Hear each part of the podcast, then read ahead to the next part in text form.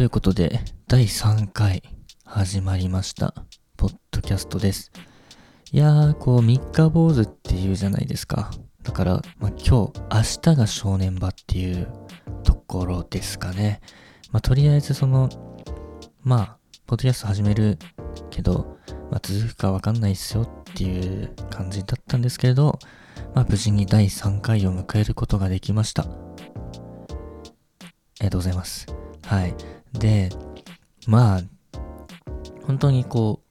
う、まあ、主とするテーマっていうのない中で、まあ、早くもね、どんな話をしようかみたいなのをこう、次の次とか考え出すとあれ、もしかして、すでにネタ切れしてるみたいなことを思ってしまうんですけれども、まあ、今日はですね、まあ、私の趣味の一つである、まあアイドルグループの話をしようかなと思います。グループ名はですね、リリカルスクールというグループです。えーっと、まあ、なんだろう、まあ、ジャンルとしてはヒップホップなんですよね。ヒップホップの、まあ、楽曲に合わせて、まあ、可愛い女の子が、まあ、歌って踊ってっていうね、そんなグループです。で、まあ、結構、そのリリカルスクール自体は、まあ、長いこと活動していて、何年だ？多分、えっと、別名義で2010年ぐらいから活動して、途中で改名して、今のリリカルスクールっていう名前になって、で、その後もなんかメンバー編成が結構変わって、今の、えーメンバー構成になってからは、まあ、5人なんですけどね。それで多分もう3年とかですかね。まあそんな、まあ、ヒップホップアイドルユニットっていう感じで、まあ、私、まあ個人的な話、てか全部個人的な話ですけど、あの、ヒップホップが結構好きで、あの昔は、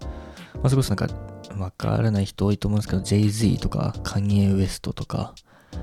なんかその辺の、あとケンドリック・ラマーとか、リル・ウェインとか、なんかそういう、ヒップホップ、洋楽ヒップホップ結構聞いてて、そっから、まあある時日本語ラップにもちょっと目覚めて、まあライムスターとか、なんだろ、アクロとかなんか、その辺、その辺って、ま どの辺だって感じですけど、まあ日本語ラップも少しは聞きますよっていう感じで、結構ヒップホップ、てかまあ、なんだろうな、いわゆるこう、ブラックミュージックというか、まあ R&B とか含めて、まあ、ジャズもそうですけど、そういうちょっとソウルミュージック感のある、まあ、楽曲が好きで、で、かつ、まあ、可愛い女の子っていいじゃないですか。なところで、このリリカルスクールっていう、まあ、ヒップホップアイドルユニットにハマったわけです。で、まあ、さっき申しましたようにですね、結構、まあ、長い活動の中で、まあ、私が多分最初に知ったのは、まあ、2015年ぐらいですかね。もう5年前ぐらいなんで、本当に活動のごく一部しか知らないと言っても過言ではないんですけれども、結構その、まあ楽曲自体も今はもうときめく、もう豆腐ビーツとか、その辺が楽曲制作、プロデュースしていたりして、まあ結構曲はいいなっていう印象は持っていて、で、まあ何度かこう、他のアイドルも出演するようなイベントで見たり聞いたりっていうことは、まあ、ちょくちょくしてたっていう感じです。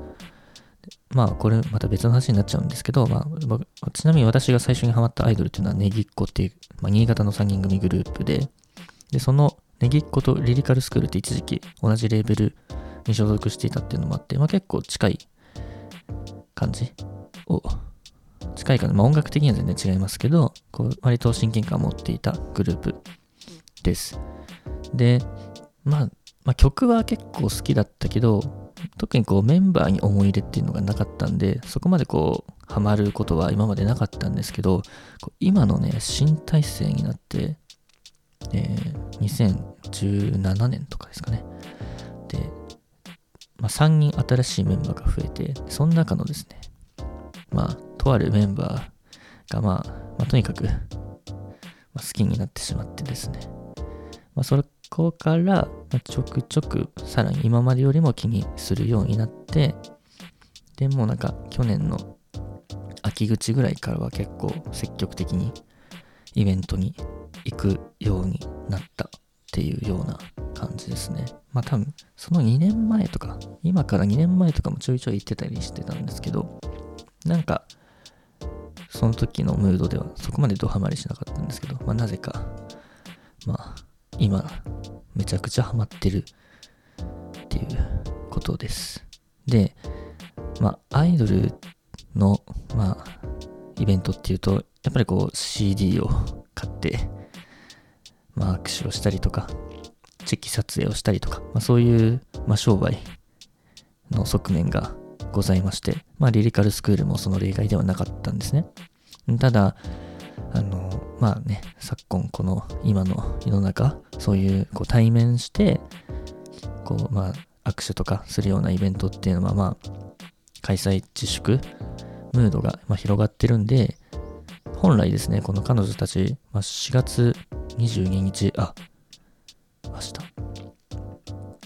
明日ですね。明日、まあ、新作がね、出るので、まあ、その、もう数ヶ月前ぐらいからそういう予約のイベントっていうのがこう、大量に打っていて、で本当にもう、普通だったら多分今週なんかはもう毎日のように、その渋谷とか新宿とかね、そういうとこのタワーレコードの、まあ、中で、まあ、インストアイベントという形で、こうミニライブと、まあ、握手会みたいなそういうイベントをたくさんやるべき時期なんですけれども、まあ、ことごとく、まあ、中止、延期っていうような流れになってます。で、まあ、そうなってくると、やっぱりこう、まあ、寂しいですよね。こう今まで、まあ、それこそもう今年に入ってから本当毎週末のように会っていたような状態だったので、まあ、会えなくて、まあ、めちゃくちゃ寂しいっていう中で、結構ね、リリカルスクールって、こう、うまいことやってるグループの一つでありまして、なんとこう、リモートフリーライブっていうのをね、やっているんですよ。で、まあ2回ぐらいすでにやっていて、まあその次なのかちょっとわかんないですけど、まあとにかくこのリモートフリーライブというのを、ま、YouTube 上でやってます。で、これ何かっていうと、まあ、当然その、まあ、メンバーもこう積極的にこう集まって一緒に仕事するっていうこともまあできていない状態なので、これすごいんですけど、あの、こう、それぞれメンバー5人が、それぞれ自宅で自分の、まあ、スマートフォンかな、まあ、カメラに向かって、こう歌を吹き込んで、それを後から編集で5人を合わせて一つの映像作品にするっていうね、そんな試みをしていて、でそれをまあ、えー、リモートフリーライブというふうに名付けてやってるんです。で、これ、あのー、まあ、私、まあ、ガジェット好きっていう立場から言うとですね、この、ガジェット好きならおなじみの、おなじみのその Engadget っていう、まあ、日本版ですけど、 Engadget というサイトがありまして、で、その中でも、こう取り上げられてます。YouTube で在宅ライブ、ガールズラップユニット、 lyrical schoolに舞台裏をインタビューということで、まあ、メンバー2人からね、こうインタビューをしているような、まあ、記事になっていて、あとプロデューサーですね。その3、そう、えっ、と、メンバーの himeさん、 minanさん、プロデューサーさん、プロデューサーのキムヤスヒロさんに、まあ、インタビューをしたっていうことで、でこれ、その、まあ、どういう状況で収録したかっていうと、えー、まあ、セットリストをもとにそのインスト音源を作ってそれをメンバーに渡すと。で、でそれをメンバーはそのイヤホンで聞き取りながら、そうですね、スマホのカメラに向かって自分のパートだけをこう歌うと。で、それを後からつなぎ合わせるっていうことで、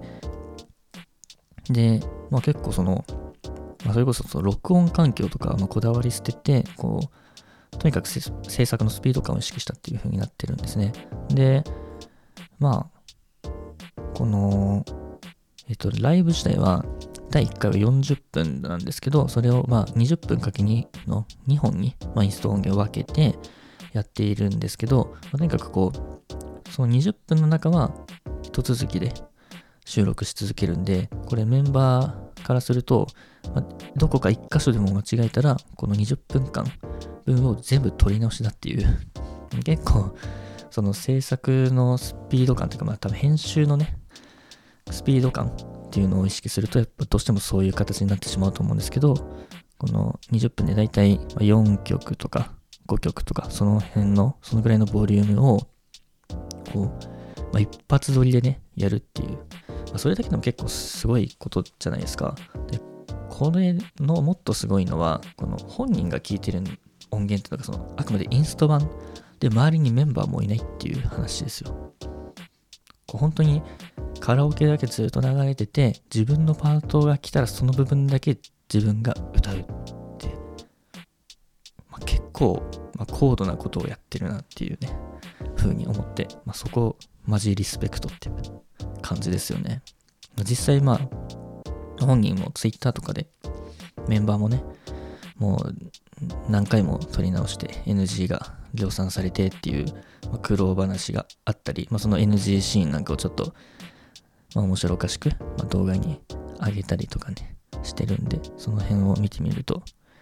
まあ、まあ、可愛さがね、伝わるような感じなんですけど、とにかくこう、こうできないことが多い中で、こうやって工夫してね、やってるっていう、で、まあね、ファンのね、興味を、ま持続させるっていう意味でもね、まあ、いい試みかなっていうふうに思って、よりこう、まあ、好きになったなっていう感じですかね。うん。で、まあ、そう、さっきも言ったように、まあ、明日ですね、4月の21日じゃなくて22日に、まあ、新作がね、出るんで、これはね、ぜひすごい、私もすごく楽しみにしていて、で、まあ、先行シングルとして OK というね、曲が、まあ、すでにビデオなんかが出ていたりしてですね、まあ、そこは、えー、あ、OK に、Google ホームが反応してしまいましたけどですね。まあ、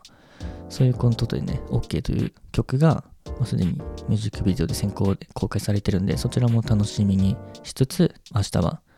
えー、新作、えー、5曲入りの EP、ミニアルバムのようなものがね、出るんで、まあ、それをね、本当に楽しみ。まあ、本当はね、こう実際にこう、まあ、イベントとかあって、みんなと感想を共有したり、まあ、メンバー本人とね、感想を共有したりできるっていうのがすごく楽しみにしてたんですけど、まあ、この時期なんでね、まあ、それはできないんで、まあ、家で、一人で聞いてぶち上がるっていう感じで過ごそうかなっていうふうに思ってます。まあ、そんな感じで、まあ私の好きなアイドル、趣味の話、そして、そのアイドルがこのコロナの影響下でですね、こうイベントを自粛自粛してる中で、まあ、どんな動きをしてるのかっていうのをちょっと紹介してみました。はい。ということで、まあ、ちなみに私が今好きなメンバーっていうのはですね、まあ、赤色担当のひなこというお方でして、このリモートフリーライブの映像でいうとこの左から2番目の方です。はい。まあわかりやすくね、可愛らしい女の子なんでね、まあ、好きですね。はい。まあそんな感じで、えっ、ー、と、今日はリリカルスクールの、まあ、リモートフリーライブっていうのを、まあ、紹介してみました。で、まあ明日の新作もお楽しみにということで、まあ、ぜひそのリモートフリーライブ、いや、結構完成度高いので、で、まあメンバーの可愛いね、動いてる姿が見られるっていうので、まあ、かなり、あの、試みとしても面白いし、まあ、クオリティも結構高いなというふうに思うんで、まあ、興味あればぜひ見てみてほしいかなというふうに思います。はい。ということで、まあ、第3回のポッドキャスト乗り切りました。って感じで、まあ、第4回があれば、またお会いできるのかしら。まあ、あまり期待しないでほしいんですけど、まあ、とにかく、こう、三日坊主の3日目、無事終えることができました。はい。じゃあ次回あればよろしくお願いします。さようなら。